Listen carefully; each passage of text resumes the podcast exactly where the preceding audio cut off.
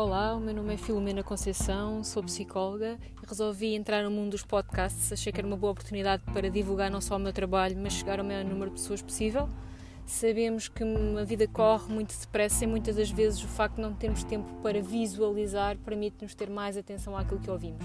E é esse o meu objetivo, é poder estar convosco uh, no caminho até casa, no caminho até ao trabalho, no caminho até à escola no caminho até uma reunião importante, é motivar-vos e permitir que vocês se inspirem para terem melhores resultados possíveis.